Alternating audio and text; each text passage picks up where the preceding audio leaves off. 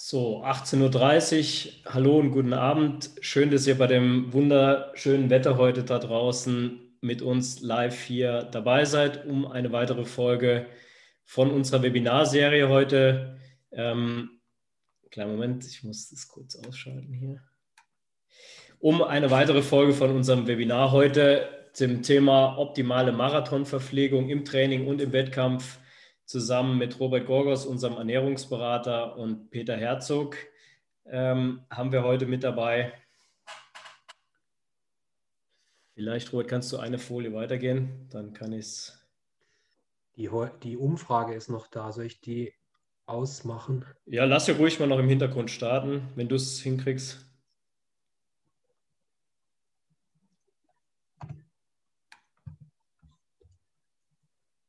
Ja. Ansonsten schaltet sie einfach aus. Ja, also wie gesagt, ich darf mich ganz kurz vorstellen. Es sind jetzt schon mittlerweile ein Großteil der Teilnehmer äh, online.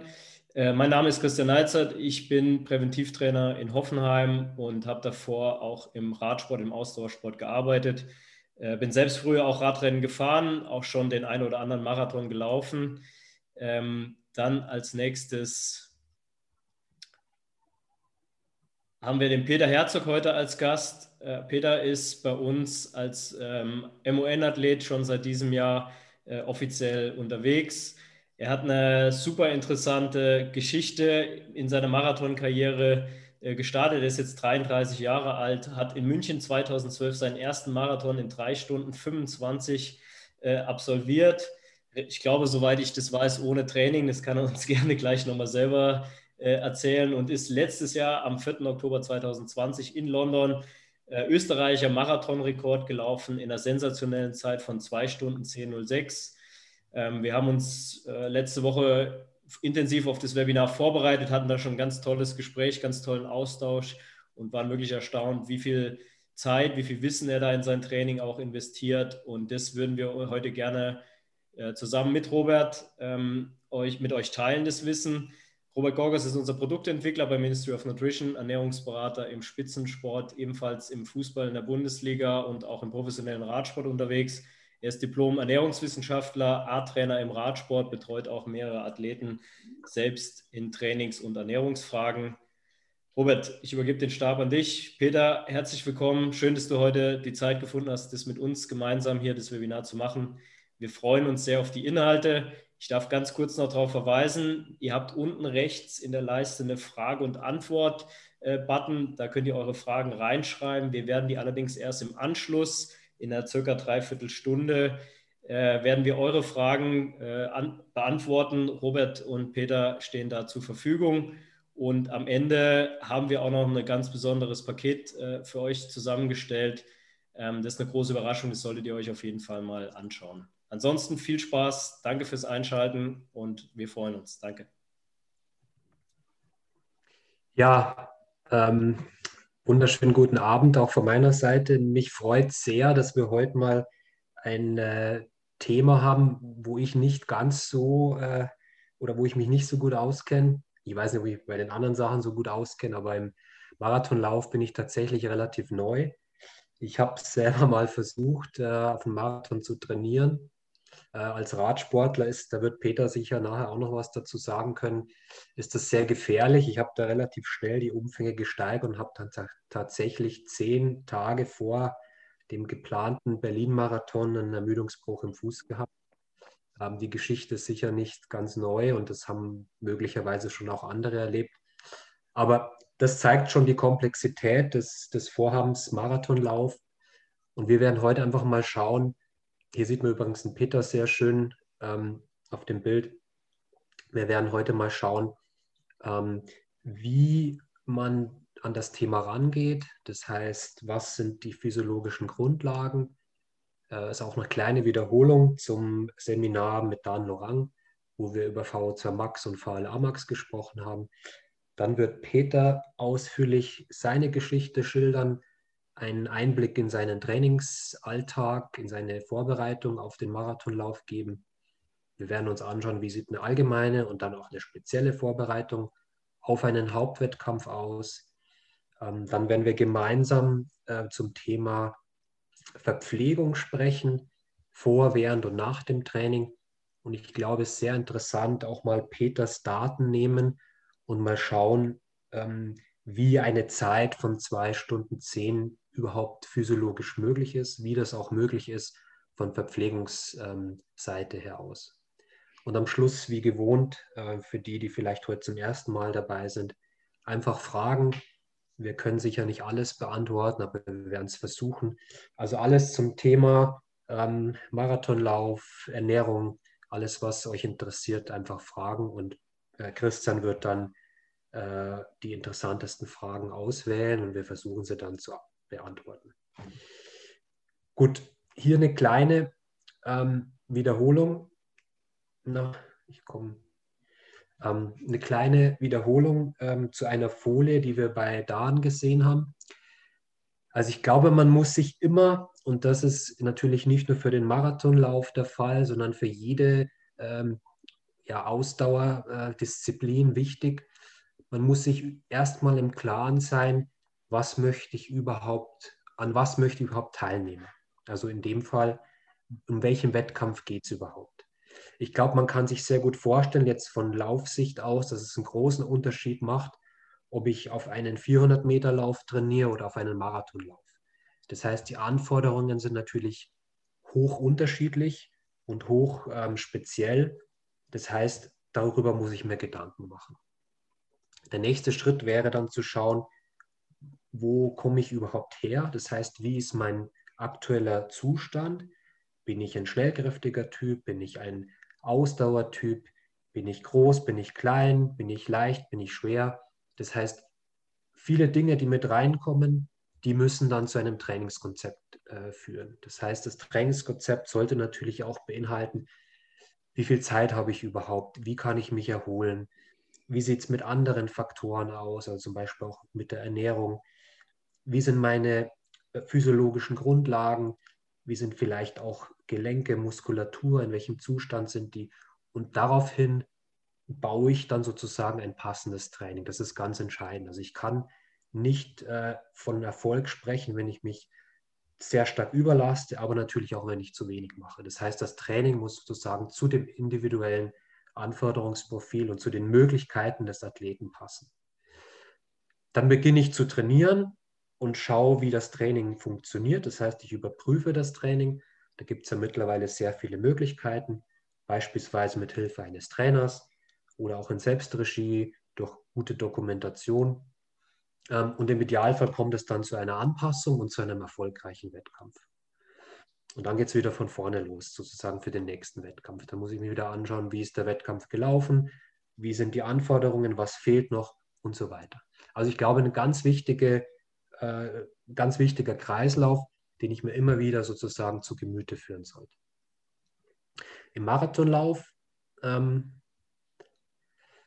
sind sicher ähnliche ähm, Grundlagen oder physiologische ähm, Bedürfnisse wie in allen anderen ähm, Ausdauersportarten auch ähm, vonnöten, äh, wobei natürlich hier eine unterschiedliche Gewichtung ist. Das heißt, ganz entscheidend ist natürlich erst einmal die VO2 Max. Man sagt auch so schön, die VO2 Max sozusagen macht den Großteil der Ausdauerleistungsfähigkeit aus, ist zu einem sehr guten Teil trainierbar, zu einem gewissen Teil auch genetisch bedingt.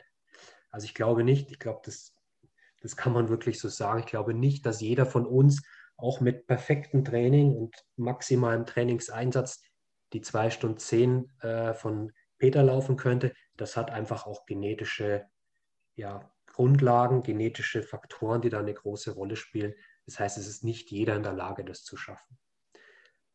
Die anaerobe Maximalleistung, darüber haben wir in äh, vergangenen ähm, Seminaren äh, ausführlich gesprochen ist natürlich jetzt für den Marathonlauf deutlich weniger wichtig, wie zum Beispiel für den 400-Meter-Lauf.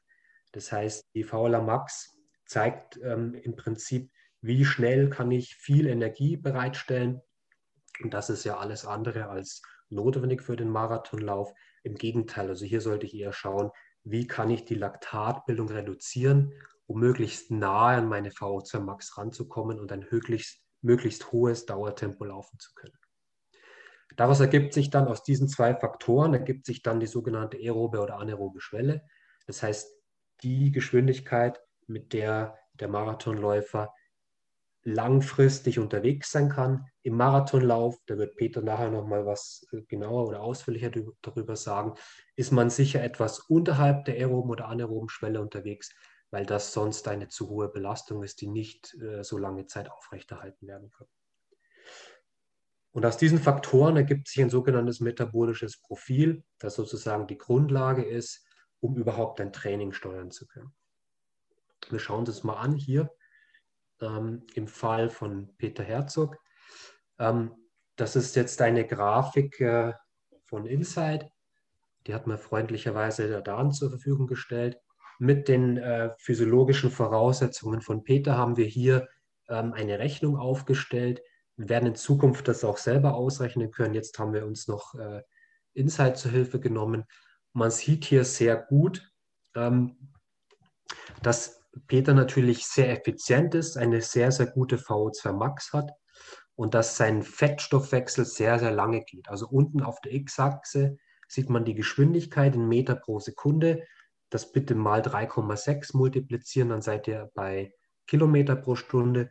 Und man sieht, dass er seinen Fettmax-Bereich, also im Bereich um etwa 4 Meter pro Sekunde oder knapp 15 Kilometer pro Stunde liegt. Das ist natürlich ein äh, sehr, sehr beachtlicher Wert. Und er geht sogar bis knapp 4,5. Also jeder kann sich ausrechnen, was das bedeutet. Ähm, also er ist sehr, sehr effizient unterwegs in einer hohen Geschwindigkeit. Äh, man sieht auch, dass er bis dahin eben kaum Kohlenhydrate umsetzt. Also auch bei höheren oder, oder vor allem längeren Einheiten reichen die körpereigenen Glykogenreserven locker aus. Ähm, und er ist also sehr, sehr effizient unterwegs. Das heißt, die VLA Max ist relativ gering.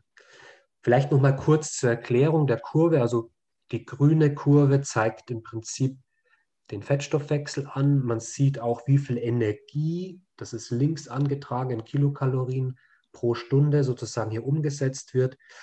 Würde man jetzt beispielsweise die 4 Meter pro Sekunde oder ähm, knapp 15 Kilometer pro Stunde nehmen, würde er ähm, also diese circa 620 Kilokalorien aus dem Fett und circa 300 Kilokalorien aus den Kohlenhydraten nehmen, also etwas mehr wie 900 Kilokalorien in dieser Geschwindigkeit pro Stunde verbrauchen. Gleichzeitig verbraucht er bei 4 Meter pro Sekunde oder knapp 15 Kilometer pro Stunde etwa 75 Gramm Kohlenhydrate pro Stunde. Da ist natürlich sehr viel Training notwendig wie gesagt eine sehr gute genetische sozusagen Ausstattung oder Grundvoraussetzung, um solche Werte zu erreichen. Ähm, ich glaube nicht, dass jetzt jeder so genau diese Grafik braucht, um das Training perfekt steuern zu können, aber man muss sich schon im Klaren sein, was will ich erreichen, wie sind meine Voraussetzungen und was muss ich dafür tun. Also klassischerweise ein Beispiel, Häufig äh, ist die Laktatbildungsrate für den Marathonlauf zu hoch. Das heißt, ähm, durch eine Erhöhung ähm, der VO2 Max und gleichzeitig eine Reduktion der VLA Max könnte man seine Leistungsfähigkeit am deutlichsten verbessern. Ähm, klassisches Training für die Reduktion der VLA Max wäre ähm, natürlich eher ein nicht so intensives Training. Klassisches Training zur Erhöhung der VO zur Max wäre eher ein intensives Training. Das heißt, hier beißt sich das schon so ein bisschen. Und wie man das in der Praxis machen könnte oder wie ein möglicher Trainingsansatz ist, wird uns jetzt der Peter beschreiben aus seinem Trainingsalltag. Peter. Ja, hallo, hört ihr mich? Perfekt. Hallo auch von, hallo auch von meiner Seite. Ähm, freut mich sehr, dass ich bei dem Online-Seminar von Ministry of Nutrition dabei sein kann. Ähm, ja, wie sieht so mein Training für Marathon-Vorbereitung aus? Also das ist natürlich alles sehr langfristig äh, geplant, ist immer ein langfristiger Prozess. Äh, man kann einen guten Marathon nie mit ein, zwei, drei, vier oder zehn guten Trainings machen. Also es braucht äh, viel, viel mehr, viel, äh, viel mehr Zeit. Also ich brauche zwischen, ich sage mal, für einen guten Marathon, für eine gute Marathon-Vorbereitung äh, vier bis sechs Monate. Lieber ist mir sogar sechs Monate, einfach um äh, die äh, um eine, perfekte, eine perfekte Grundlage zu schaffen, um dann in der intensiven Phase, sage ich mal, ähm, ja, die letzten drei, dreieinhalb Monate vor dem Marathon sind dann doch sehr, sehr intensiv. Ähm, da ist man aber noch nicht einmal richtig in der unmittelbaren Marathon-Vorbereitung.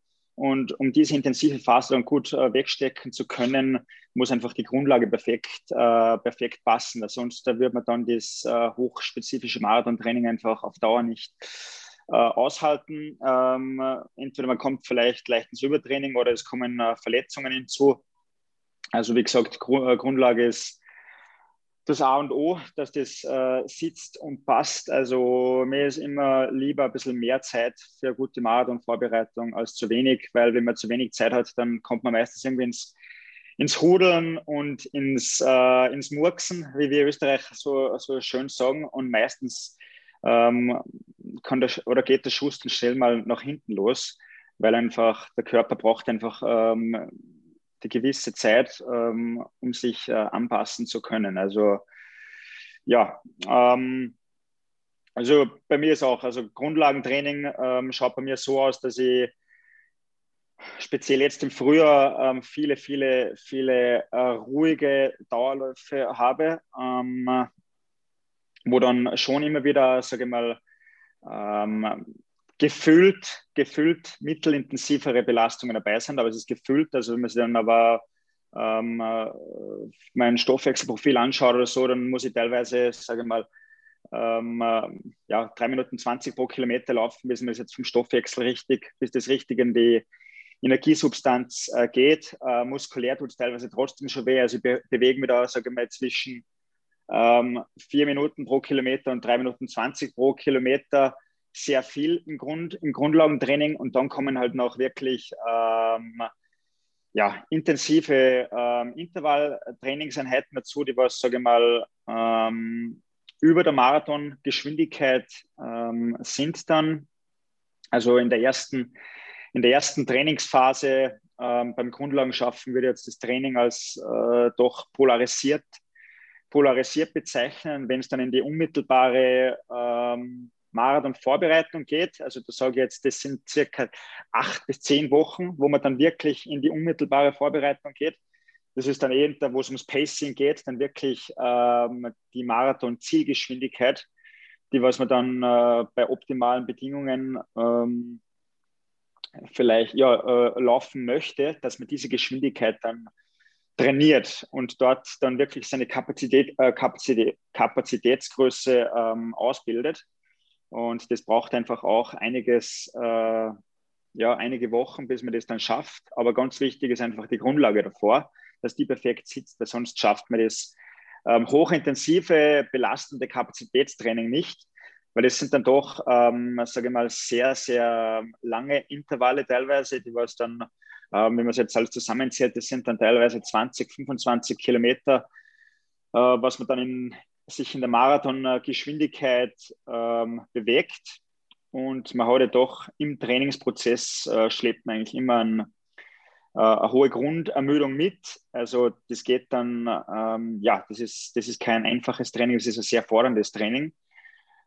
Und ja, also genau, also wirklich zum Schluss würde es dann wirklich ähm, da bewegt man sich dann, also die letzten acht Wochen würde ich jetzt dann immer als polarisiertes Training sehen. Das ist dann, da bewegt man sich sehr viel im mittelintensiven Bereich ähm, auf Marathon-Tempo, um den Bereich dann, um den Geschwindigkeitsbereich dann richtig ausprägen zu können. Und äh, das Witzige daran ist meistens, dass man vom ganzen Trainingsprozess so äh, ermüdet ist, dass man zehn Tage vor dem Wettkampf wo man gerne mal so einen äh, Testwettkampf, einen letzten Test, einen letzten Kapazitätstest, ähm, auch nochmal vielleicht mit diversen Laktatwerten oder so ähm, absolviert, äh, sich eigentlich nicht vorstellen kann, zehn Tage später ähm, den Marathon in der Geschwindigkeit dann durchlaufen zu können. Äh, das ist dann das große Phänomen, glaube ich, vom, vom Tapering. Ja. Wir haben uns, Peter, wenn ich da mal kurz einhaken darf, wir haben uns in letzter Woche ähm, unterhalten, so ein bisschen in der Vorbesprechung. Da fand ich sehr interessant, dass du gesagt hast, dass äh, der Impact, das ist ja der große Unterschied jetzt zu den äh, Ausdauersportarten auf dem Rad, dass dieser muskuläre Impact so hart ist und ähm, dass du auch gelernt hast in deiner Vorbereitung, diese extrem harten und langen Läufe äh, einfach gut zu dosieren. Und ähm, da glaube ich, ist es vielleicht auch ein wichtiger Hinweis gewesen von dir auch nochmal, dass man da halt versucht, auch auf alternative Sportarten äh, umzugreifen, wo man dann vielleicht lange Ausdauereinheiten äh, auch nochmal mit dem Polarized Ansatz, äh, um da ruhige Grundlage dann wirklich zu schaffen, äh, vielleicht aufgrund diesem harten muskulären äh, Impacts ähm, dann einfach umsattelt. Ja. Christian, genau, äh, genau richtig. Also ich befinde mich jetzt eigentlich ganz äh, genau im, äh, am Start wieder von um, Grundlagentraining für die Vorbereitung auf die Olympischen Spiele für die Marathon und jetzt läuft voll, äh, voll ein Grundlagentraining. Nach meiner kleinen, äh, kleinen Verletzung habe ich ein bisschen Pause machen müssen. Äh, merke aber jetzt, wo ich wieder laufen kann, also ich habe weit nicht also die Be Belastungsverträglichkeit, obwohl ich eigentlich, ähm, ja, ähm, ich bewege mit zigtausende Kilometer im Jahr laufend. Ähm, habe aber momentan, sage ich, im Laufen weit nicht die Be Belastungsverträglichkeit, äh, wie wenn ich jetzt voll in Form bin.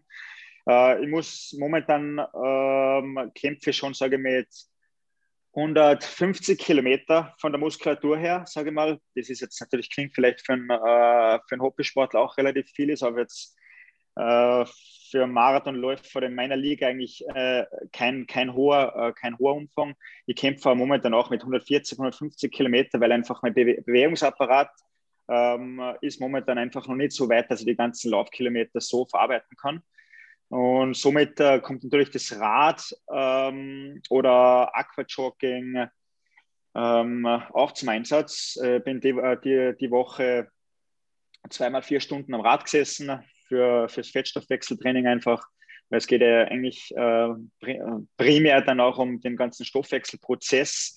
Ähm, äh, das, was man ausprägen muss und das dann ins Laufen umsetzen muss. Und von dem her ist natürlich ähm, mit, speziell wenn man vielleicht ein bisschen äh, ja, ins Marathontraining einsteigen möchte oder so, machen viele, glaube ich, den Fehler, dass sie am Anfang einfach ähm, zu hohe Umfänge ähm, äh, machen. Vielleicht, wenn es auch schon extrem gut trainierte Sportlerinnen und Sportler sind, die was schon, äh, einfach schon viele Stunden vielleicht am Rad oder sonst, äh, mit sonstigen Sportarten verbracht haben, die was einfach eine, hohe Grundfitness mitbringen, ein, ein hohes Grundfitnesslevel mitbringen.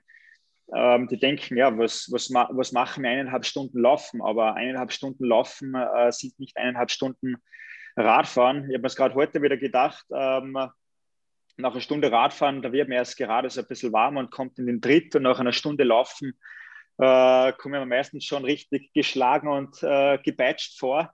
Das ist einfach, ja, das ist, ähm, das ist der Impact, das ist die Stoßbelastung vom Laufen und das, das darf man einfach nicht unterschätzen. Und da kann ich einfach äh, nur empfehlen, wenn man anfangen will zu laufen, schauen am Anfang nicht zu lange Einheiten machen, also die Laufeinheiten lieber splitten und viel auf äh, weichen Untergrund laufen, auf unbefestigten Straßen, auf äh, Schotterstraßen. Also ich schaue eigentlich primär, dass ich mit meinen Dauerläufen ähm, bis zur mittleren Intensität eigentlich auf unbefestigten Untergrund bewegt. Das sind Waldwege, Schotterwege, Feld- und Wiesenwege.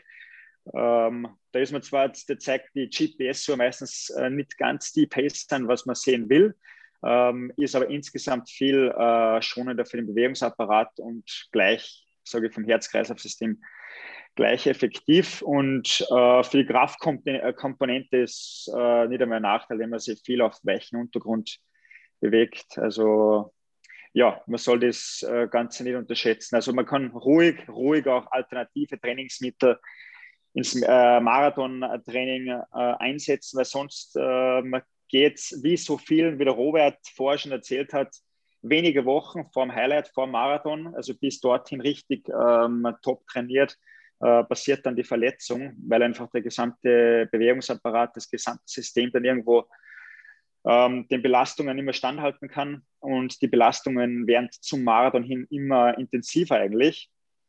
Also und darum ist einfach die, äh, die Vorbereitung so, so wichtig, dass das, der ganze Bewegungsapparat ähm, entsprechend, dementsprechend äh, auf, ja, auf die Belastung vorbereitet wird. Und das mit, ja, mit ein bisschen, da braucht man natürlich ein bisschen ein Feingefühl Und sonst ist sicherlich in dem Fall ein großer Vorteil, wenn man einen erfahrenen Trainer hat, der was da, was da einen führt hin zum Marathon. Umsonst gibt es nicht erfahrene äh, Trainer. Das, ja. Ja, ich habe viele Fragen schon gelesen. Äh, wie gesagt, wir werden einige nachher im Anschluss auch beantworten hinsichtlich deinem Training, was du da für Empfehlungen gibst. Äh, vielleicht darf ich den Robert nochmal bitten, kurz das polarisierte Training nochmal äh, kurz aufzugreifen, was das genau ist, was das bedeutet. Das äh, schien noch nicht so ganz klar zu sein und dann gehen wir weiter. Ja. Also wir haben letzte Woche das Thema auch aufgegriffen. Ähm, also das polarisierte Training heißt, also man versucht an beiden Spektren sozusagen seiner Leistungsfähigkeit zu trainieren. Also man trainiert entweder betont sehr ruhig, Peter hat es gerade beschrieben, er war die Woche insgesamt acht Stunden auf dem Rad im Fettstoffwechsel, also bei niedriger Herzfrequenz, bei geringer Belastung, auch bei geringer muskulärer Belastung. Und auch die langen Läufe läuft Peter sicher deutlich langsamer im Verhältnis zu seiner maximalen Leistungsfähigkeit, wie viele es sonst machen. Also, und der andere, das andere Ende sozusagen des Leistungsspektrums wäre dann die VO2 Max oder auf jeden Fall ein intensives Training, Schwellentraining, VO2 Max Training. Man hat einfach herausgefunden, dass wenn jemand schon sehr, sehr gut trainiert ist und insbesondere auch im Laufsport, kann ich sozusagen durch hochintensives, etwas kürzeres Training und sehr ruhiges, äh, längeres Training die Leistungsfähigkeit zu Beginn eines Trainingsprozesses oder zum Beispiel zu Beginn eines Trainingsprozesses sehr gut ausbilden. Das hängt auch damit zusammen, dass man am Anfang vielleicht nicht so sehr die ganz langen Intervalle macht. Peter hat gerade gesprochen von den großen äh, Stoßbelastungen, sondern eher kurz und intensiv trainiert, die VO2 Max triggert und die Grundlagenausdauer durch ruhiges Training zum Teil auch in anderen oder Alternativsportarten aufbaut. Und das ist sozusagen der Polarized Ansatz. Ähm, interessanterweise bewegt man sich natürlich im, im, Marathonlauf selbst sozusagen nicht polarisiert. Das heißt, es ist nicht ganz langsam und natürlich auch nicht maximal oder nahe der maximalen Geschwindigkeit. Aber man weiß trotzdem, dass das eine Möglichkeit ist, um vor allem die VO2 Max zu verbessern oder zu triggern ähm, und die Grundvoraussetzung für Ausdauerleistungsfähigkeit zu schaffen. Also das wäre so der klassische polarisierte Ansatz, der mittlerweile in fast allen Ausdauersportarten eigentlich so, vor allem wenn wir über höhere Leistungsfähigkeiten sprechen, ähm, so Einzug gefunden hat. Gut, dann würde ich mal weitergehen. Hm, wir schauen uns mal die Verpflegung an. Ähm, das ist natürlich jetzt ein mögliches Beispiel, das ich mal skizziert habe. Ähm, es gibt sicher auch ganz viele andere Möglichkeiten, aber das sind Dinge, die sich in der Praxis bewährt haben, die jetzt in dem Fall auch abgestimmt sind auf das entsprechende Training. Hier wird trainiert, also das ist jetzt ein Beispiel für einen 90-minütigen ruhigen Dauerlauf. Ähm, und ich habe hier mal einfach skizziert, wie sowas aussehen könnte. Man kann vor dem Training sich entscheiden. Die Entscheidung beginnt eigentlich schon am Vorabend, ob man das Training mit reduzierten Glykogenspeichern angehen möchte. Das haben wir in den letzten äh, Seminaren auch schon mal behandelt. Ich bin nicht so ein großer Fan davon, vor allem nicht im Laufsport, weil einfach das Verletzungsrisiko immer da ist und vor allem, wenn der Körper zusätzlich belastet wird durch äh, reduzierte Glykogenspeicher, möglicherweise das Tempo dann ein Stück zu, zu schnell gewählt wird, dann kann es gleich mal sozusagen Katabol werden. Also da muss man sehr vorsichtig sein. Und wenn man also Train Low trainiert, also mit reduzierten Glykogenspeichern, dann sollte man wirklich sehr bewusst das Tra äh, die Trainingsgeschwindigkeit oder die Belastung äh, wählen. Also hier machen wir mal ein Beispiel mit nicht Train Low. Äh, hier geht es primär erstmal darum, dass man äh, leichte Verdaulichkeit im Auge hat, ähm, dass man nicht zu viel Fett, Eiweiß und Ballaststoffe vor dem Lauf zuführt, aber trotzdem natürlich genügend Nährstoffe, Flüssigkeit und nicht zu schnell sozusagen verpuffende Kohlenhydrate zuführt. Der Klassiker wären hier jetzt Haferflocken, feine Haferflocken mit äh, warmer Mandelmilch zum Beispiel, Beeren dazu und ein weiches Ei, also eine sehr gute Mischung aus Nährstoffen, langsamer Verfügbarkeit hochwertigen Kohlenhydraten und auch ein bisschen Protein. Ähm, in dem Fall jetzt circa 600 Kilokalorien, was man vielleicht so zwei, zweieinhalb Stunden vor dem Lauf zuführen könnte. Ihr seht hier ähm, ausgewogene Mischung, aber natürlich primär Kohlenhydrate. Anderes Beispiel, wenn man am Nachmittag laufen würde, ist hier aufgeführt mit Reis, Karotten, äh, Parmesan oder Fisch. Im Lauf selber ähm, ist es wichtig, das schauen wir uns daher nochmal an, aber man könnte jetzt zum Beispiel anhand der Grafik von Peter genau sehen, wie viel Kohlenhydrate er tatsächlich braucht. Ein ruhiger Dauerlauf, wie es jetzt hier im Grundlagenausdauerbereich 1 wäre, ähm, ähm, um den Fettstoffwechsel äh, zu triggern. Ähm, die Intensität sollte unterhalb des Fettmax-Bereichs liegen.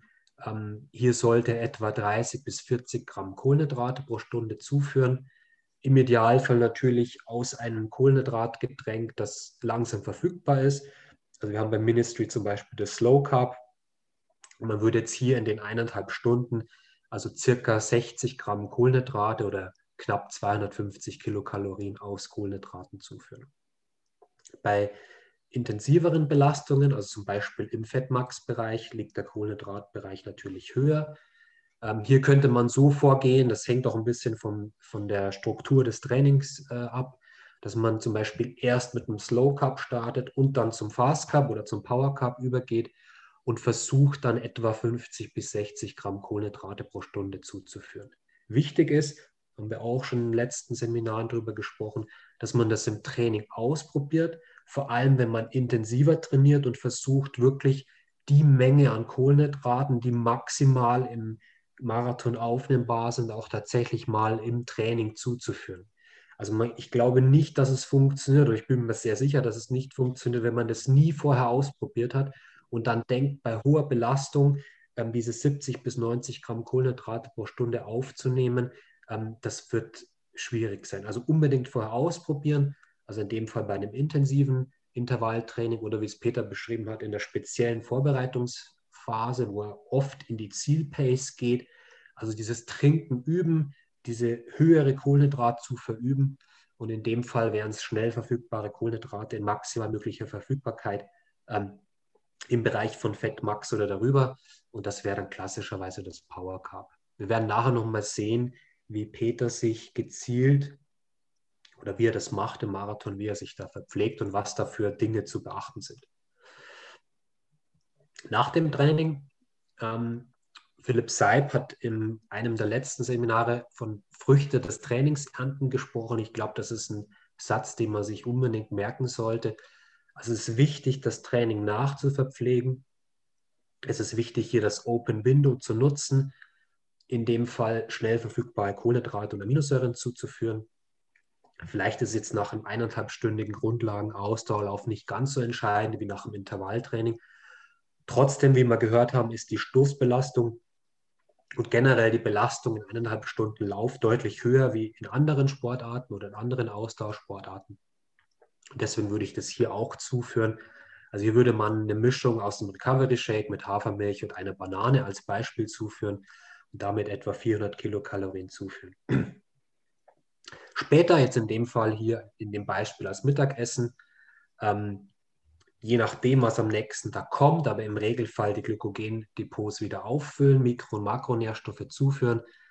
Zum Beispiel am Mittagessen aus einem Salat mit hochwertigen Ölen, ein bisschen Zitronensaft und oder Apfelessig.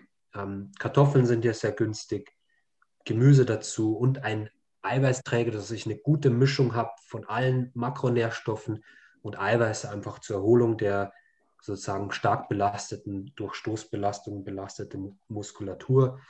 Je nachdem, was man bevorzugt, also Kartoffel-Ei wäre eine gute Kombination, aber auch Fisch oder Geflügel, Milchprodukt oder zum Beispiel auch Kichererbsen oder andere Hülsenfrüchte. Sodass man in dem Fall in etwa auf 750 Kilokalorien mit Gewicht ähm, Kohlenhydraten kommt. Später dann ähm, geht es immer noch um die äh, Ernte der Früchte des Trainings. Am Abend könnte man dann ähm, häufig, vielleicht kommt auch noch eine zweite Einheit, in dem Fall haben wir jetzt das mal nicht so äh, berechnet. Ähm, am Abend geht es dann sozusagen weiter weg vom Training selbst, dann primär um die Nährstoffe. Hier sollte man so ein bisschen ein, ein Auge haben, auch auf die Energiedichte. Das heißt, Dinge, die sehr, sehr viel Energie auf wenig Volumen haben, sollte man eher vermeiden. Deswegen Suppen, Gemüse, frische Kräuter, hochwertige Öle, ähm, sicher auch wieder eine kleine Portion einer Proteinquelle, schwer verdauliches abends vermeiden. Äh, ich habe jetzt hier mal ähm, Gemüsesuppe, Polenta, bisschen Olivenöl und eine Proteinquelle, die vielleicht nicht die gleiche ist wie mittags. Das heißt, wenn ich mittags zum Beispiel Fleisch gegessen habe, dann könnte man sich abends zum Beispiel überlegen, äh, Kichererbsen zu nehmen. Und in dem Fall die Rechnung für Peter. Man kann den Grundumsatz relativ leicht berechnen. Peter wiegt 64 Kilo in Topform, ähm, indem man das mit äh, 24 Kilokalorien äh, multipliziert und dann einen Faktor, der irgendwo zwischen 1,1 und 1,5 liegt, je nachdem, was man sonst sozusagen im Alltag macht. Wenn man schwer körperlich arbeitet, ist es eher 1,5 wenn man Profi ist und viel Zeit hat für die Regeneration, dann liegt es wahrscheinlich eher bei 1,2. Und das Training dazu, ähm, dann kommt man auf knapp 3000 Kilokalorien. Und hier die Zufuhr aus Frühstück, Verpflegung während des Laufs, nach dem Lauf, Mittag- und Abendessen würde genau in diese ähm, sozusagen ähm, ja, in diese Menge an Energiezufuhr genau passen. Also so könnte man sich das ausrechnen. Ähm, vielleicht auch mal interessant, mal zu schauen, was trainiere ich, das heißt, was ist sozusagen auch die Anforderung, was die Energie angeht und was führe ich entsprechend zu, führe ich genügend Kohlenhydrate zu, führe ich genügend Nährstoffe zu, führe ich genügend Proteine zu, Mikronährstoffe, um mich einfach optimal an das Training anzupassen. Und da sind wir eigentlich wieder bei der ersten Folie. Das sieht natürlich dann bei intensiveren Trainings anders aus. Da würde man bestimmt während des Trainings mehr verpflegen. Man könnte auch versuchen, das Mittagessen, also wenn man vormittags trainiert, mehr betonen, mehr Kohlenhydrate zuzuführen, um einfach die Glykogendepots wieder aufzufüllen und das nächste Training wieder erfolgreich absolvieren zu können.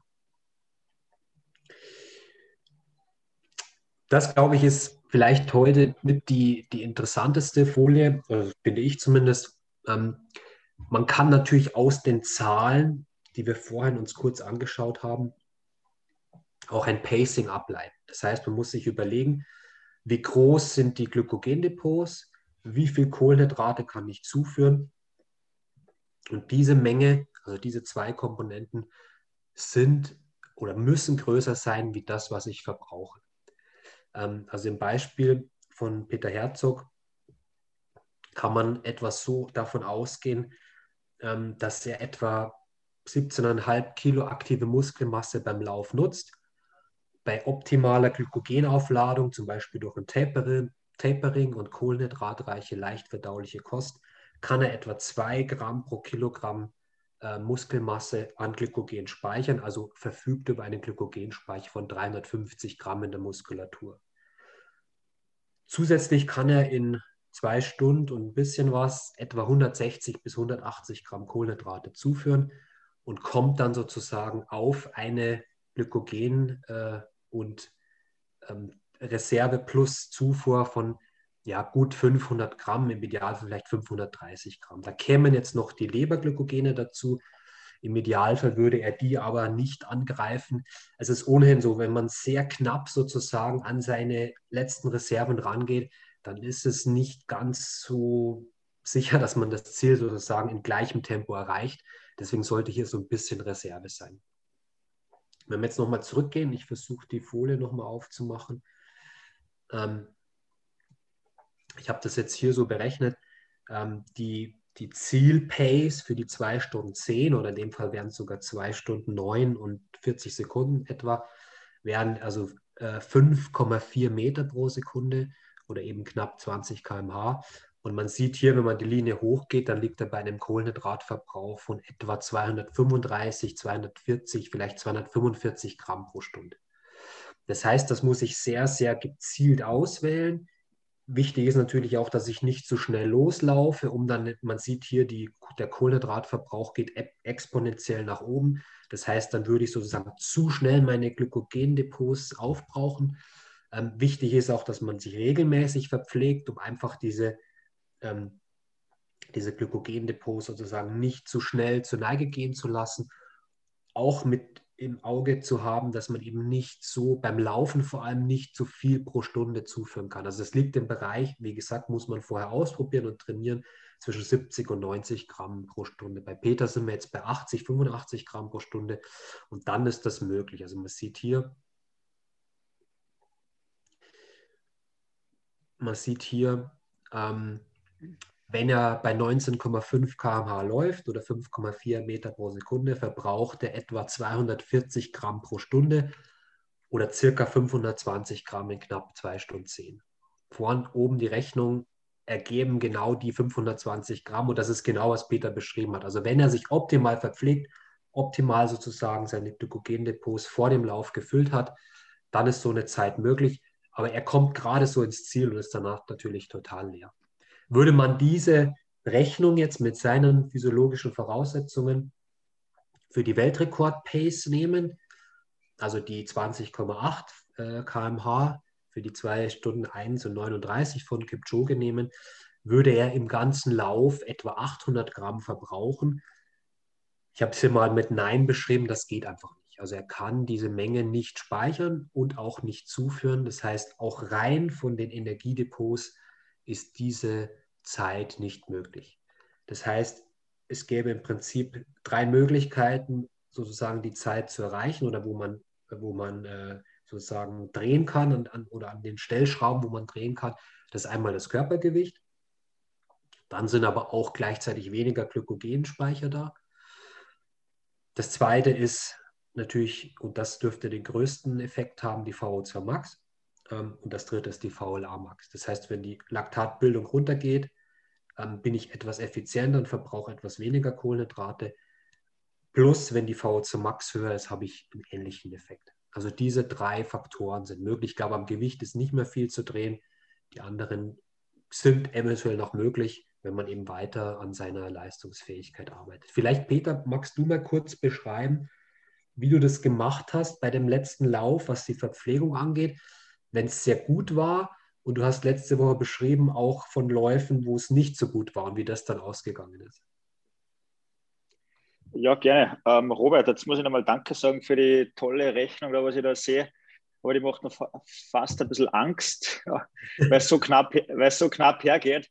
Aber man muss, es fühlt sich, es fühlt sich wirklich so an. Also wenn ich es von, von London kurz beschreiben darf, ähm, das war ja zwei knapp über zwei Kilometer Rundkurs und wir sind da über 20 Runden gelaufen. Ich habe mich alle vier, äh, vier, äh, vier Kilometer verpflegt, also alle 13 Minuten in etwa, habe ich mir versucht, ähm, Flüssigkeit, also Glykogen äh, zu mir zu nehmen, also ähm, hochdosiertes Kohlenhydratgetränk, um einfach ähm, ja, durch den, durch den Wettkampf zu kommen, weil ich habe natürlich äh, negative Erfahrungen auch schon gemacht. Also das, was man einfach nicht glaubt im Marathon ist, ähm, also wenn wir jetzt wirklich klassisch sind, äh, die 5 Kilometer Stationen im Marathon, 15, 15, 20 bis hin äh, zur 40er Marke, dass man sie verpflegen kann und die Marathon-Pace ist am Ende des Tages irgendwo eine mittelintensive Geschwindigkeit, füllt sie am Anfang, wenn man jetzt gut regeneriert ist,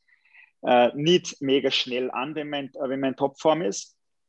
Aber was man dann oft einfach ähm, äh, ja, unterschätzt, ist einfach die Verpflegung. Weil ich sage, im ersten Teil des Marathons, äh, in der ersten Hälfte und so, verspürt man eigentlich oder man hat nicht das Gefühl, dass man eigentlich irgendeine externe Energiezufuhr benötigt. Und das ist mir natürlich äh, das eine oder andere Mal schon passiert. Also wenn jetzt äh, 2018 bei der Europameisterschaft in Berlin im Marathon, wo es auch noch extrem warme Bedingungen waren. Und da war ich einfach nicht konsequent genug, mich von Anfang an äh, gut zu verpflegen. Und das merkst du natürlich dann ab Kilometer 30, 35. Ähm, da kommt dann der Mann mit dem Hammer, wenn, äh, wenn dann die Glykogendepots entleert sind und einfach merkst, ähm, ja, also das Ziel wird ganz schwer dass man das überhaupt nur sieht. Also ich weiß das in Berlin, also da habe ich bei Kilometer 35 richtig so einen, äh, einen schwarzen Schirm schon drinnen gehabt, also schon so kurz leicht äh, schwarz gesehen und so, weil einfach, ähm, ich habe mich wirklich nur noch mit letzter Kraft zur Labestation gekämpft, obwohl ich dann eh weiß, also das dauert dann äh, einige Zeit wieder, bis, das, äh, bis die Gels oder das Kohlenhydratgetränk anschlägt oder so. Ähm, das war dann wirklich, äh, ich habe dann die, die letzten fünf Kilometer richtig, richtig viel Zeit verloren, weil ich einfach ähm, am Ende des Rennens richtig leer war. Und ja, das war einfach der große Fehler, dass ich am Anfang nicht konsequent genug war, zu verpflegen. Und man muss einfach von der ersten Labestation an weg sich konsequent verpflegen. Immer schauen, dass man 100 äh, bis mindestens 150 äh, Milliliter irgendwie äh, zu sich bringt, auch wenn man es ähm, nicht das Gefühl hat, man braucht es. Aber das muss in den Körper rein, weil sonst geht das am Ende des Tages nicht aus. Und in London war ich wirklich bei kühlen Temperaturen ähm, konsequent. Also ich habe mir alle vier Kilometer verpflegt, richtig gut geschaut, dass ich ähm, Flüssigkeit ähm, in mich hineingebracht habe. Äh, natürlich ein hoch konzentriertes Kohlenhydratgetränk war das. Und ich habe aber dann auch bei Kilometer 38 war es, glaube ich, oder 39 gemerkt, so, oha, jetzt wird es knapp. Da habe ich dann auch schon langsam das Gefühl wieder gekriegt, ähm, als wär die, werden meine Kohlenhydratspeicher leer. Und ähm, da habe ich dann wirklich Sorge, Sorge gehabt, ob sie das ausgeht, dass ich ins Ziel komme. Und es war dann wirklich so, also ich bin wirklich ganz knapp noch ins Ziel gekommen und war aber dann richtig empty, also richtig leer, obwohl ich mich eigentlich richtig konsequent äh, verpflegt habe. Und das, äh, die Rechnung, die kommt äh, in etwa sicher hin mit den 520 Gramm Kohlenhydrate, äh, was ich da verschossen habe an dem Tag. Und das ist halt bei mir ähm, ja, ähm, sicherlich absolutes Maximum. Ja. Vielen Dank, Peter. Ich glaube, ähm, ganz wichtig, und das ist sicher ein Faktor, den, den der Hobbyläufer vielleicht zu wenig beachtet, das hast du auch letzte Woche beschrieben, ist diese Getränkeaufnahme während des Trainings, also dieses Trinken oder dieser Trinkprozess selbst, dass man den einfach mal genau, ausprobiert, ja. vor allem bei höheren Geschwindigkeiten, weil das einfach gar nicht so leicht ist. Das heißt, wenn man sehr stark atmet und sehr nahe an seiner sozusagen Zielpace oder bei seiner Zielpace ist, dann ist einfach die Flüssigkeitsaufnahme eine andere wie bei einem lockeren Dauerlauf. Und das muss man unbedingt vorher ausprobieren. Wie gesagt, man sollte vorher auch ausprobieren, wie viel Kohlenhydrate man überhaupt zuführen kann, wie viel verträglich ist. Das ist, wie gesagt, beim Radfahren etwas mehr wie beim Laufen.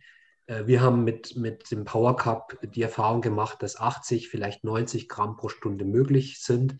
Aber wie gesagt, unbedingt vorher ausprobieren, die Menge und auch das Trinken selbst.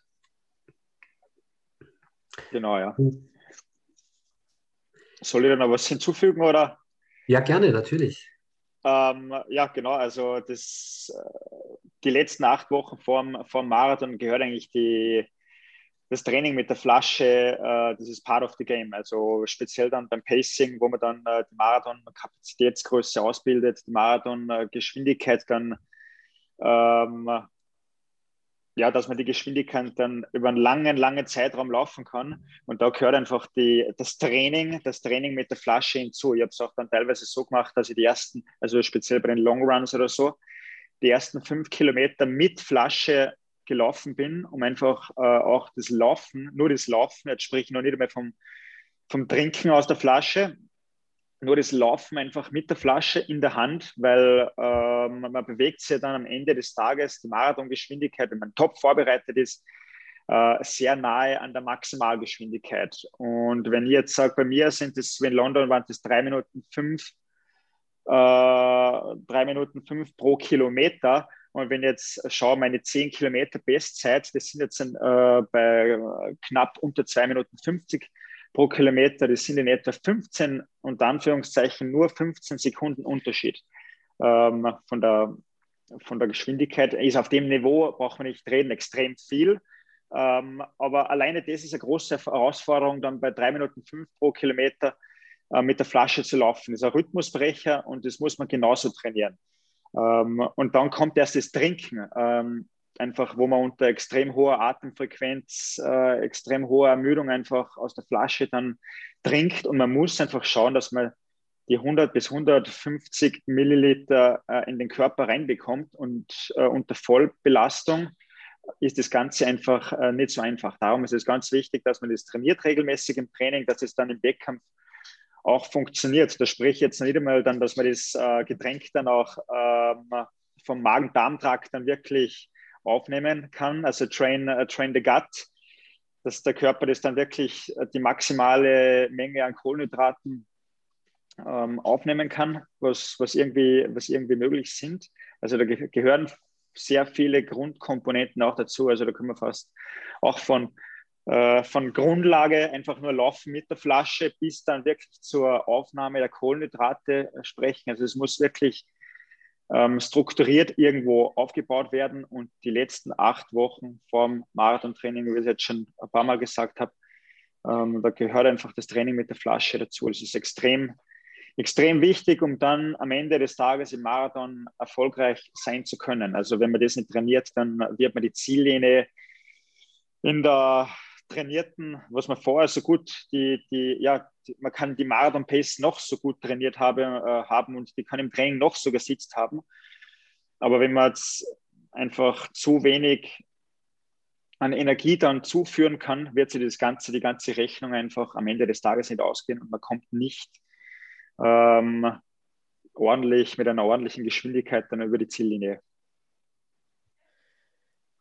Okay, dann würde ich sagen, versuchen wir so langsam mal auf die Fragen äh, äh einzugehen. Robert, vielleicht kannst du da mal weitergehen. Ja, so sieht es aus, wenn man das im Ziel geschafft hat, Peter. Empty, ja. Empty, komplett leer. Zufrieden, Rekord geknackt. Hat alles das ist getan. ja ein mega Gefühl, mega Gefühl, ja. Steckt viel Arbeit, viel Training dahinter, harte Tage. Ja, genau das ähm, Bild, äh, Bild eigentlich zeigt eigentlich, äh, ja, es ist nicht nur die Freude von dem, der Marathon ist einfach für mich immer, wenn, ja, das ist, ähm, der Marathon ist eigentlich nur noch die Ziellinie eines langfristigen Prozesses. Äh, der Marathon, das Bild ist eigentlich nur Ergebnis von äh, einem richtig guten, langfristigen Training. Das, da steckt so viel Arbeit drinnen. Ähm, ja, und das Bild bringt das, die ganze Arbeit zum Ausdruck. Äh, soll auch ein Stück weit einfach Dankbarkeit sein für die ganzen Leute, was mir da auf dem Weg helfen auch, weil, äh, ja, wie ich es immer so schön sage, alleine, alleine ist man nichts und niemand. Ähm, da kann man noch so wollen und tun und machen. Man braucht immer viele helfende Hände, um am Ende des Tages erfolgreich sein zu können. Ja, also ich habe schon, vielen Dank Peter nochmal, ähm, ich habe schon viele Fragen jetzt durchgelesen, werde da leider ein bisschen sondieren, weil es echt viele sind, das werden wir in der Kürze der Zeit nicht schaffen. Äh, uns ist klar bewusst, dass das äh, viel Stoff jetzt ist, was wir da reinbringen. Wir können auch nicht alles jetzt beantworten in einer Dreiviertelstunde. Wir haben nur wir schon viele Webinare auf unserem YouTube-Kanal hinterlegt zu den einzelnen Themen, Grundlagenausdauertraining, auch Regeneration, was gerade, glaube ich, für Läufer äh, extrem wichtig ist, sich viel zu regenerieren. Ähm, da bitte einfach nochmal reinschauen äh, in die einzelnen Themen, ist da auch nochmal ausführlich äh, erklärt. Äh, wir geben uns Mühe, da möglichst viel jetzt mit reinzubringen. Ich habe auch schon einiges gelesen über diese Kohlenhydratberechnung. Uns ist es bewusst, dass das sehr aufwendig ist. Wir wollen euch halt nur zeigen, wie wichtig äh, das Thema ist, das im Training einfach da auch schon auszureizen, mit verschiedenen Belastungen auch da zu spielen. Ähm, uns ist vollkommen klar, dass das nicht einfach ist, das alles äh, äh sich anzueignen, anzulesen. Daher geben wir euch ein paar Infos mit bei. Und wir haben zusammen mit unserem Partner Kick-Ass Sport zeige ich euch auf der nächsten Folie. Ja, mit unserem Partner Kick-Ass Sport ähm, ein Paket zusammengestellt. Das könnt ihr bei uns äh, bestellen auf, unter der Seite Ministry of Nutrition slash Run oder ihr findet es auch bei uns im Online-Shop. Ähm, Kick-Ass Sports ist eine Plattform von einem Trainer Philipp Seib, der im Ausdauersport viele Profiathleten betreut und da eine hervorragende Plattform geschaffen hat, wo ihr euch äh, eintragen könnt Ihr bekommt es äh, zu einem Zwölf-Wochen-Plan, also drei Monate. Äh, wir hatten das eigentlich so ein bisschen als Marathon-Vorbereitung geplant, äh, da es aber leider für Hobbysportler aktuell ja keine Veranstaltungen gibt. Machen wir das, was viele äh, Profiathleten aktuell machen. Sie versuchen halt einfach ihr Training zu optimieren. Äh, da gibt es viele Hinweise, wann ihr welche Produkte eingeben könnt. Ihr könnt sogar diese Inside-Berechnung auch bei ihm auf der Homepage für euch ausrechnen lassen. Ihr könnt es dann in den Trainingsplan mit einer Zoom-Plattform äh, die speziell darauf zugeschnitten ist, entweder als App oder als Desktop-Version, euch dann runterladen und bekommt da genaue Hinweise, wann welches Training zu absolvieren ist, wie das verpflegt werden muss, wie das nachbereitet werden muss mit speziellen Produkten. Da ist von uns auch ein großes Paket dabei. Ähm, Recovery 8 äh, mit 1,5 Kilo. Wir wollen echt keine Werbeveranstaltung hier draus machen, aber ich habe es selber schon erlebt, dass gerade nach harten Laufeinheiten äh, wo die Muskulatur extrem beansprucht ist, extrem kaputt ist, äh, da einfach eine, eine, super hervorragende Regeneration durch das Recovery Age stattfindet. Auch das Power Carb, was jetzt habe ich auch oft gelesen in euren Fragen, das Getränk, äh, wie verpflegt man einen Marathon, muss ich da Gels zu mir nehmen? Wir können das auch mit Power Carb halt komplett ab, äh, ja, äh, komplett äh, durchführen, ähm, ohne den Magen extrem zu belasten. Robert hat da natürliche Früchte mit reingemacht, kann er vielleicht auch gerne selber nachher noch was dazu sagen, wenn die Fragen beantwortet werden. Also das ist von uns jetzt ein Angebot an euch, weil wir das auch schon in anderen Webinaren erfahren haben, dass wir viele Fragen bekommen haben. Ja, wie rechne ich das jetzt genau aus? Das ist natürlich sehr, sehr aufwendig. Robert arbeitet aktuell auch an der Software im Hintergrund, ähm, wo man das mit einfachen Trainingsdaten und ein paar Parametern aus einem Leistungstest halt ähm, ja, dann eingeben kann später und das relativ schnell sieht, was hat man in welchem Training auch wie verbraucht. Ähm, das dauert noch eine Weile, aber wie gesagt, wir arbeiten daran und ich glaube, Philipp hat mit Kick-Ass Sports da schon sehr, sehr gute Lösungen gefunden und äh, bekommt man hervorragende äh, Infos, ähm, auch außerhalb des Trainings. Ähm, viele Videos haben die gedreht, auch zum Thema Krafttraining, wie man da auch das ins Training mit einbinden kann hat alles Wirkung, Auswirkungen auf äh, ja, die Laktatschwelle und ähm, ja, kann man sehr gut, glaube ich, das lohnt sich. Also es ist ein sehr, sehr tolles Paket, sollte mal reinschauen. Könnt ihr euch auf unserer Homepage auch erkundigen, was da alles enthalten ist. Ich glaube, das ist ein sehr, sehr professionelles äh, Tool, um da ein Stück weiter jetzt die Zeit leider ohne Wettkämpfe dann zu nutzen, um sich weiter zu motivieren und weiter da auch stattzufinden. Okay, wir kommen zu euren Fragen.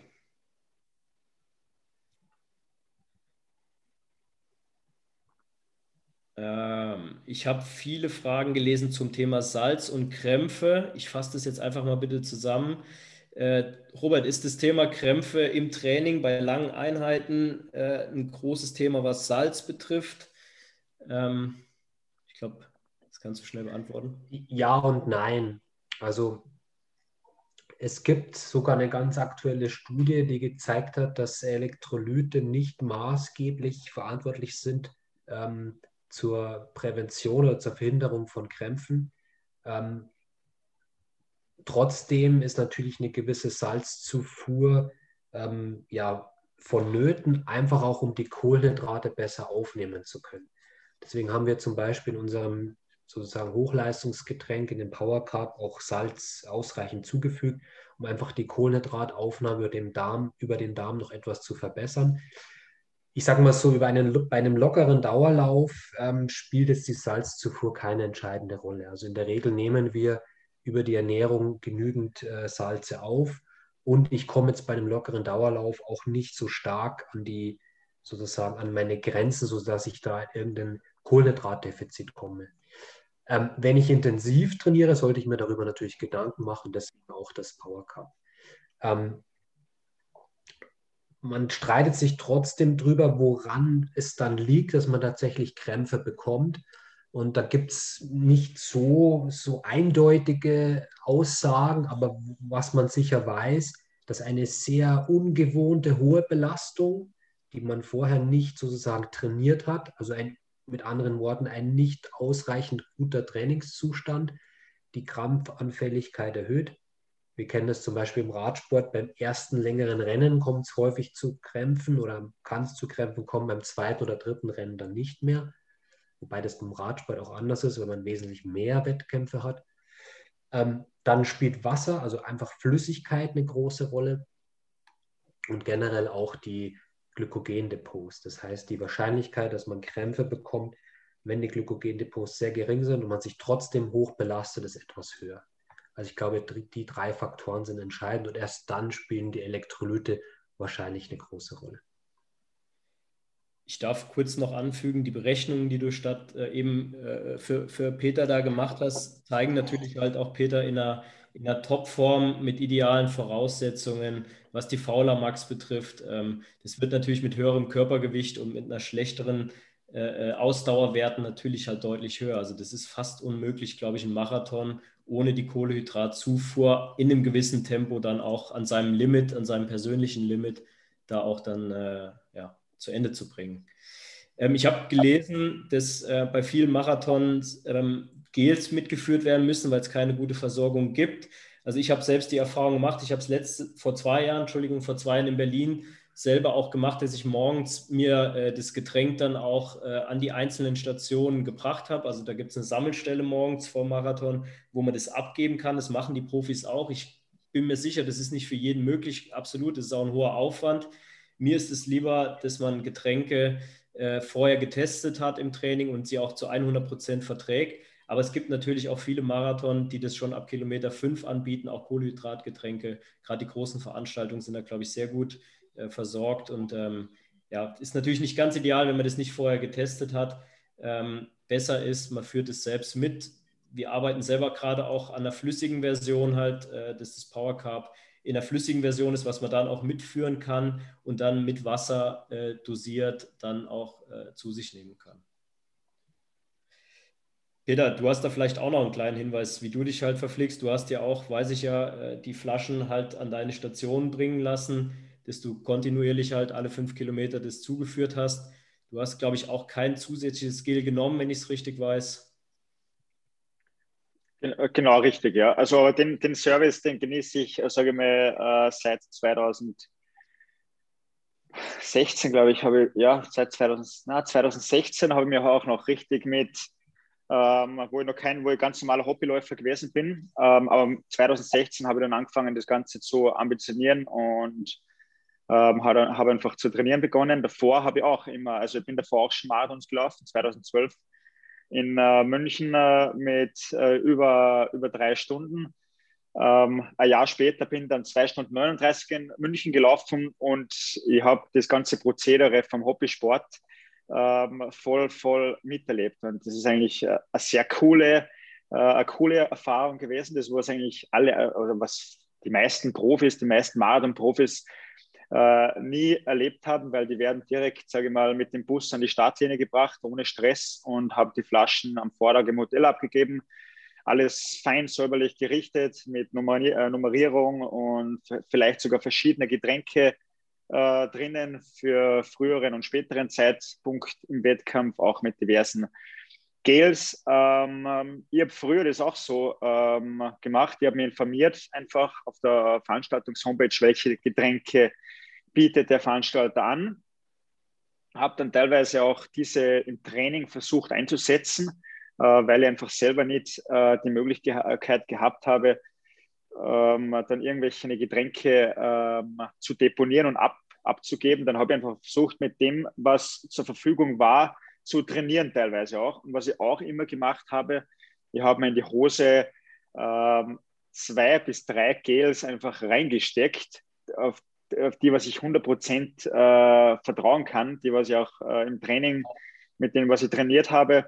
Also das habe ich alles, ähm, alles gemacht. Das erste Mal war dann 2000, ja, das war dann 2016 im Herbst, ja, in Frankfurt, beim Frankfurt-Marathon.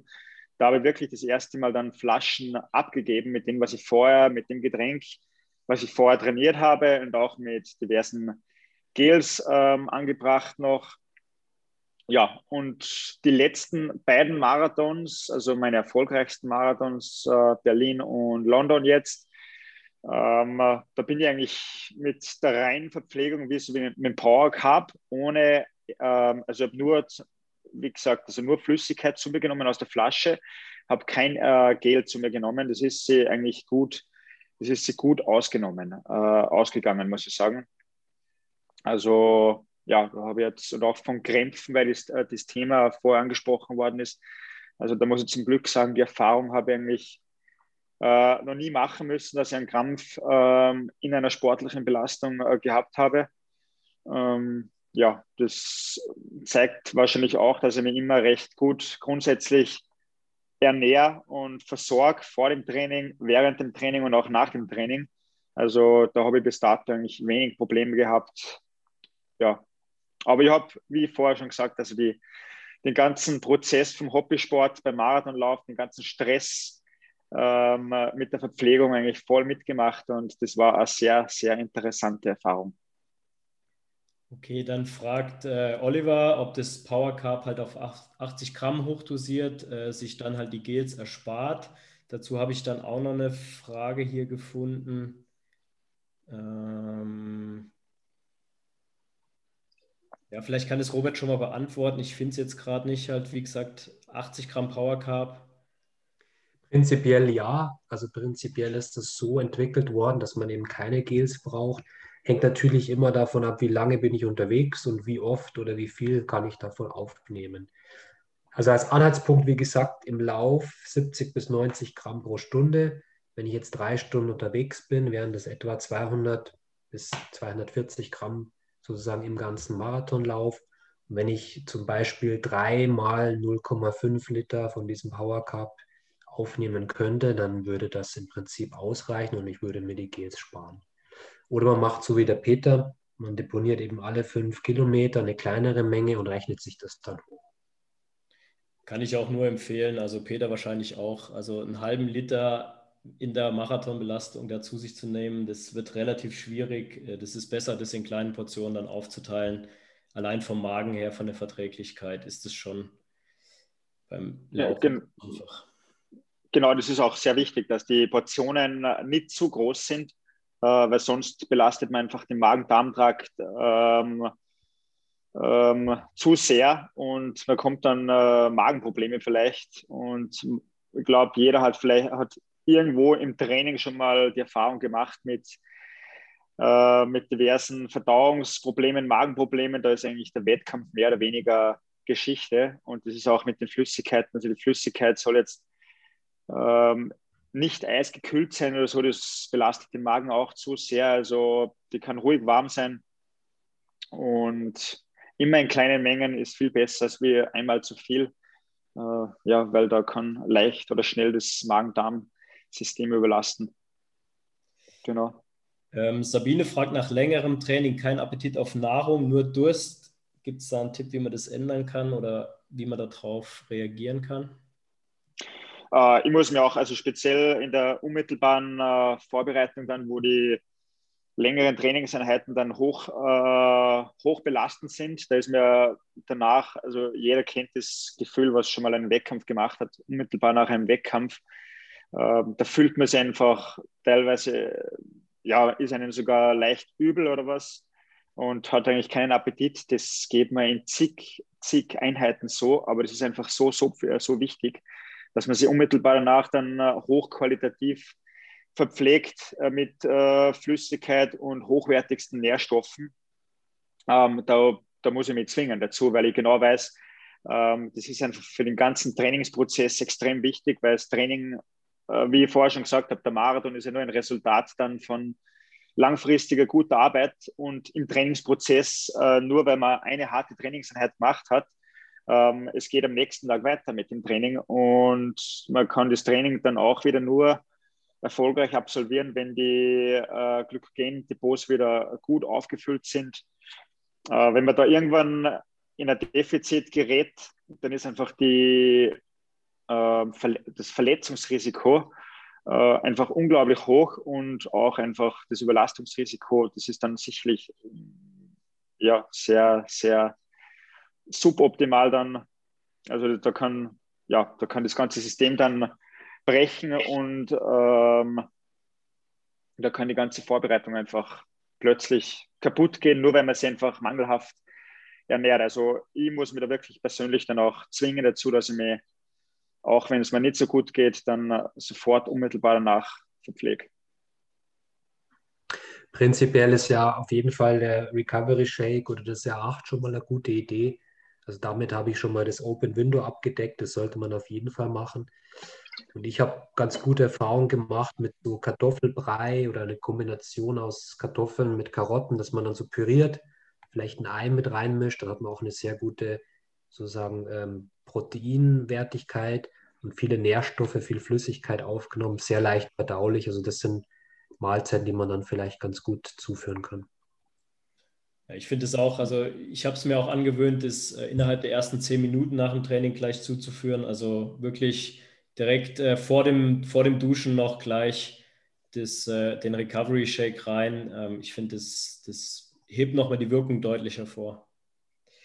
Ähm, Veronika fragt, habt ihr ein klassisches Elektrolytgetränk oder braucht man dies nicht, wenn man Slow und Fast Cup nutzt? Ja, also Slow und Fast Cup sind jetzt nicht äh, speziell äh, salzhaltig. Ähm, wir haben die Erfahrung gemacht, dass das im normalen Trainingsprozess nicht zwingend notwendig ist. Wir haben, wenn jemand extrem viel Salz schwitzt, und da gibt es ja auch Unterschiede, was die, die Schwitzrate oder auch die Konzentration an Salzen angeht. Ähm, wir haben dieses Slow Carb NA Plus, wo also deutlich mehr Salz zugefügt ist. Aber wie gesagt, im normalen Trainingsprozess ähm, sind Kohlenhydrate drin, es sind Nährstoffe drin, also Mineralsalze, aber jetzt nicht explizit viel Natrium, außer eben in dem Slow Cup. Also in dem Slow Cup NA+, deswegen heißt es ja auch so. Dann eine Frage noch äh, von Franz. Servus Peter, welche Intervalle dürfen deiner Meinung nach nicht fehlen in einer Marathonvorbereitung? 1000er, 2000er, 5000er, in welchem Tempo rennst du die? Äh, weil ich tendiere immer 7 mal 1000 zu, äh, immer zu schnell zu laufen.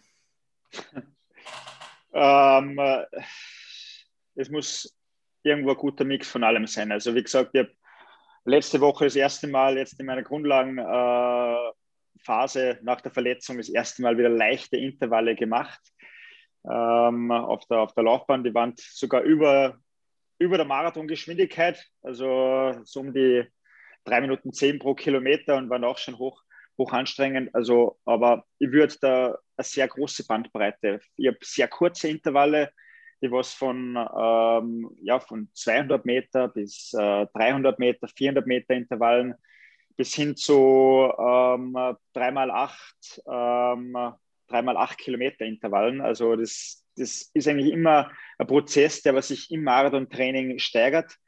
Kurz vor Marathontraining sind, sind eigentlich dann beim Pacing, ähm, die längsten Intervalle, so wie, wie wir es vorher angesprochen haben, das polarisierte Trainingsmodell, was ich jetzt in der ersten Grundlagenphase äh, verwende, das sind sehr viele, der Großteil sehr ruhige Dauerläufe und dann halt die intensiveren, kürzeren Intervalle. Also, also ja, da würde ich sagen, da mache ich dann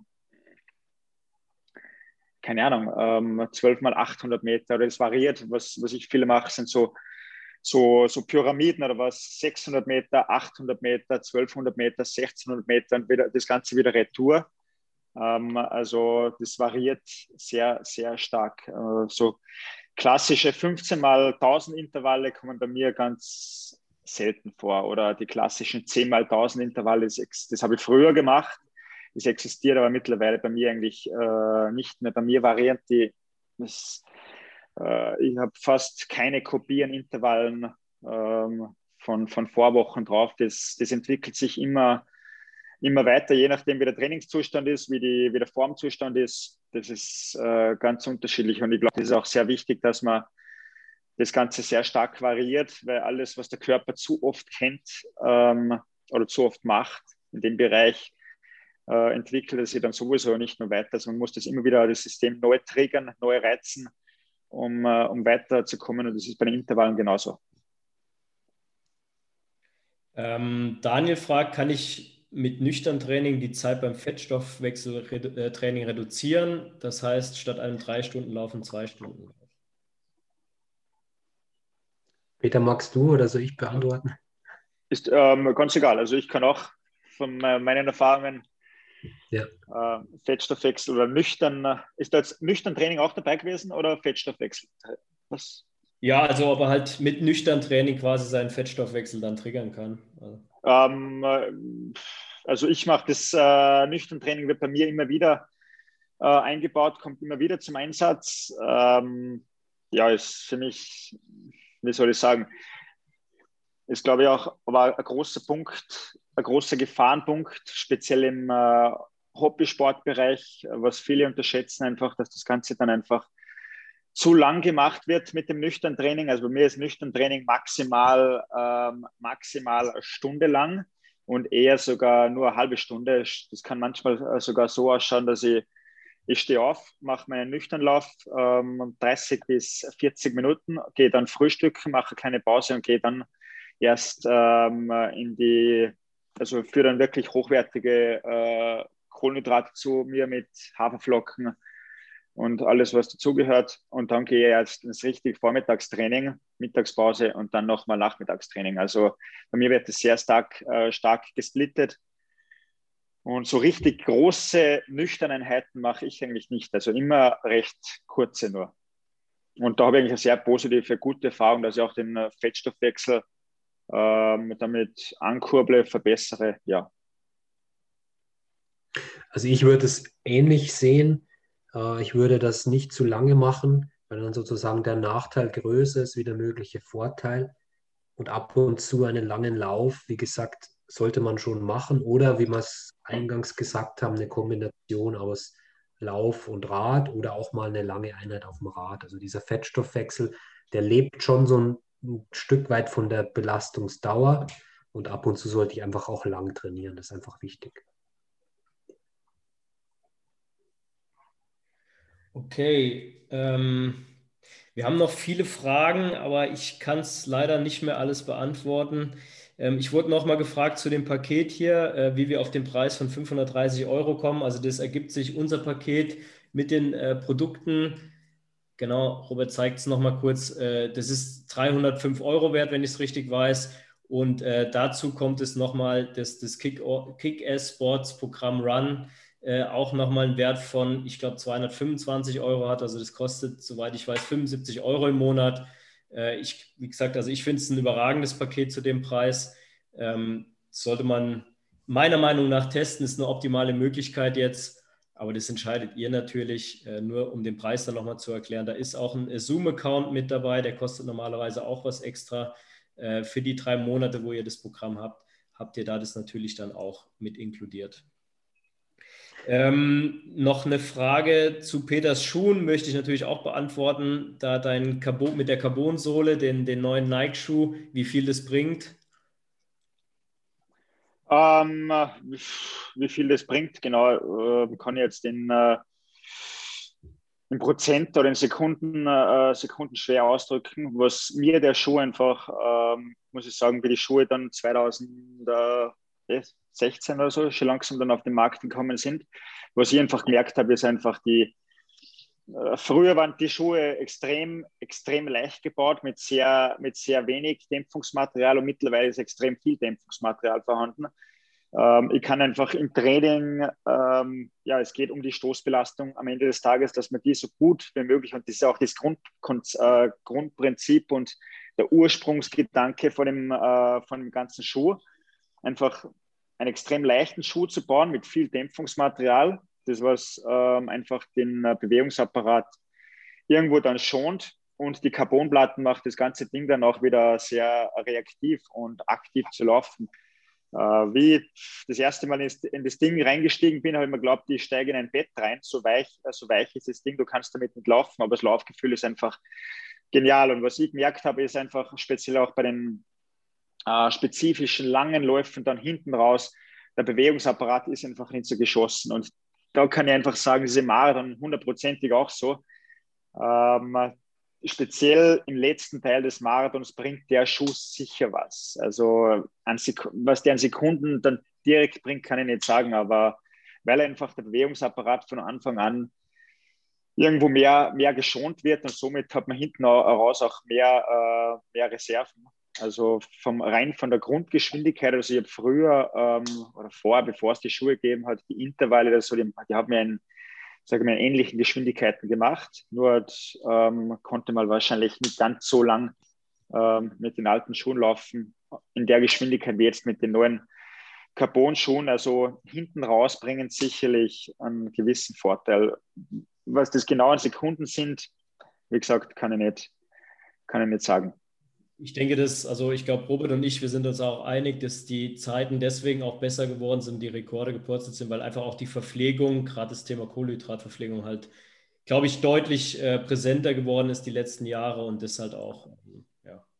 Genau, ich glaube auch, dass das Ganze einfach die ganze Szene vorn äh, drumherum auch mit äh, speziell mit Kipchoge und so, wie der das vorgelebt hat, äh, Elliot Kipchoge, der Marathon-Weltrekordhalter, der was das erste Mal die Schallmauer von zwei Stunden durchbrochen hat, äh, die haben das ganze Thema Marathon einfach so gepusht und ähm, es sind einfach alle Athleten drumherum, haben sich irgendwo, glaube ich, mitentwickelt und sind alle professioneller geworden, speziell auch mit Verpflegung. Also es hat in der äh, Sub 2 damals oder äh, Breaking 2, wie das geheißen hat, ähm, äh, der hat so Vordokumentationen äh, gegeben und da ist eben, das waren drei Athleten, die was gestartet sind und der eine war aus Eritrea, der war damals noch Halbmarathon-Weltrekordhalter, der hat keine Verpflegung gekannt. Das hat er nicht gekannt. Und er ist im Marathon-Training immer kaputt gegangen, weil er sich nicht verpflegt hat, bis ihm dann gesagt haben, die Sportwissenschaftler von, von Nike, er muss sich verpflegen, er muss was äh, äh, zu sich zuführen, dann wird er weiterkommen und so. Also das sind ja wirklich teilweise auf den rohen Eiern daherkommen, einfach unglaubliche Lauftalente, aber haben einfach ähm, ja, viele, viele ähm, Geschichten ausgelassen, mit denen man die Leistung einfach dann noch verbessern kann. Und das hat sich sicherlich die letzten Jahre extrem verbessert. Der ganze Sport ist unglaublich äh, professionell geworden.